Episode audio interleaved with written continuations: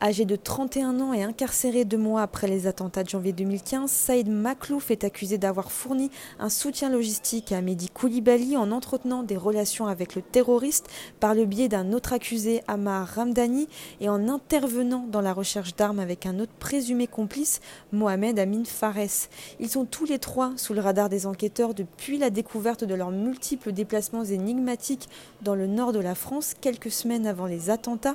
Selon eux, ils seraient montés à Lille pour faire des escroqueries, du trafic de stupes et voire des prostituées.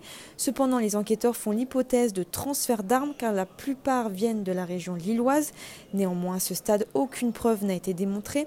Par ailleurs, l'ADN de Saïd Maklouf a été retrouvé sur la lanière du taser utilisé par le terroriste et retrouvé sur les lieux de l'attentat de l'hypercachère. Il encourt 20 ans de réclusion criminelle pour participation à une association de malfaiteurs terroristes au tribunal judiciaire de Paris, Églantine Delalleux pour RCJ.